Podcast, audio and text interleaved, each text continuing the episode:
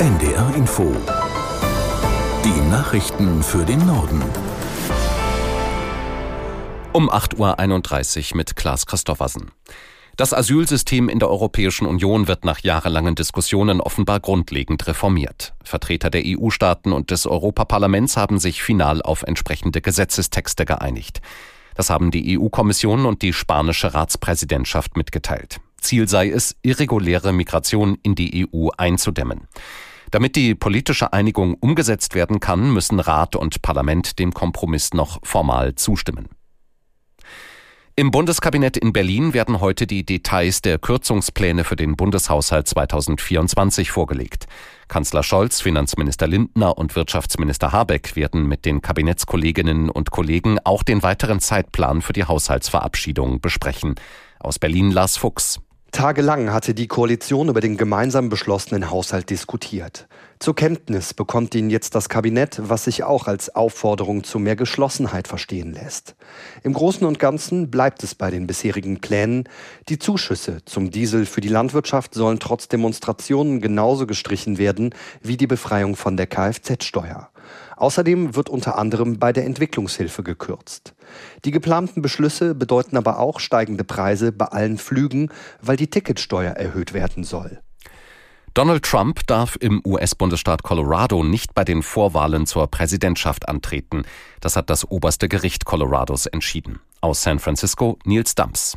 Die obersten Richter Colorados begründen das mit der Rolle Trumps bei der Erstürmung des Kapitols am 6. Januar 2021. Sie beziehen sich auf den 14. Zusatzartikel der US-Verfassung. Dieser schreibt fest, dass niemand ein öffentliches Amt ausüben darf, wenn er an einem Aufstand gegen die Verfassung beteiligt war. Verurteilt ist Trump deswegen bisher aber nicht.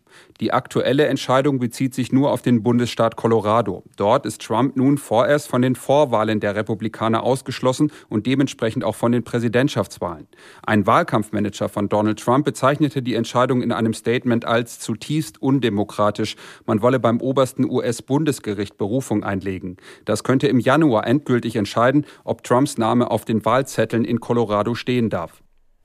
Der UN-Sicherheitsrat versucht heute erneut eine Nahost-Resolution zu verabschieden. Der Text soll so ausgestaltet werden, dass auch die USA zustimmen. Aus New York Charlotte Voss.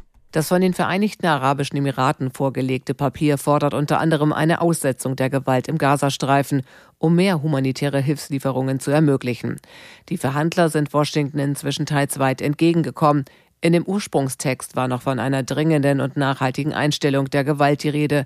Nun geht es um eine Aussetzung. Grob gesagt soll es keinen Waffenstillstand, den die USA ablehnen, geben, sondern Waffenpausen.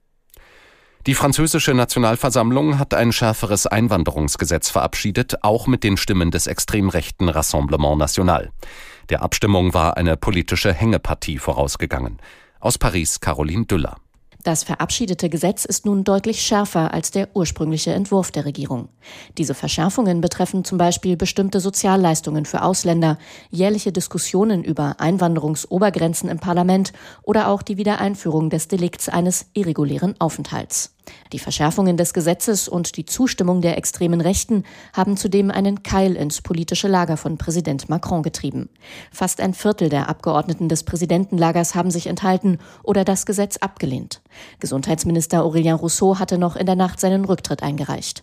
Ob Regierungschefin Born den akzeptiert, ist bisher unklar. Weitere Minister hatten mit ihrem Rücktritt gedroht. Die Debatte um das Einwanderungsgesetz zeigt aus Sicht vieler, dass Macrons Strategie des en même temps, des sowohl als auch gescheitert ist.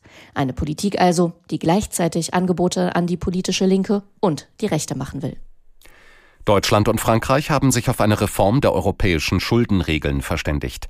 Bundesfinanzminister Lindner und sein französischer Kollege Le Maire teilten nach einem Treffen in Paris mit, sie hätten sich auf Schlüsselelemente der Reform geeinigt.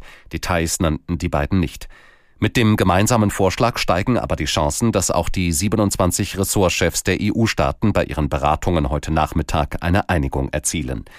Die bisherigen EU-Schuldenregeln sehen beim Haushaltsdefizit eine Obergrenze von drei Prozent der Wirtschaftsleistung und beim gesamten Schuldenstand eine Quote von maximal 60 Prozent vor. Diese Regeln sind allerdings seit 2020 ausgesetzt und gelten inzwischen als unrealistisch. Ein Jahr nach Inkrafttreten des Lieferkettengesetzes gibt es Zweifel an der Umsetzung. Eine Studie des Bundesverbands Materialwirtschaft, Einkauf und Logistik, BME, sieht nach Informationen des RBB erhebliche Defizite. Aus Berlin Jan Wiese. Danach wüsste nur ein Drittel der Großunternehmen, wie sie Menschenrechtsverstöße bei ihren Zulieferern minimieren sollen. Fast ein Viertel der Unternehmen, die sich seit dem 1. Januar ans Gesetz halten müssen, haben noch nicht das vorgeschriebene Risikomanagementsystem.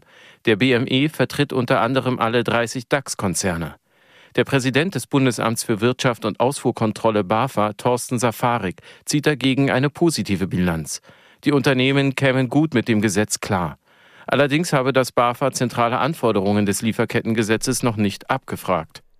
Das waren die Nachrichten.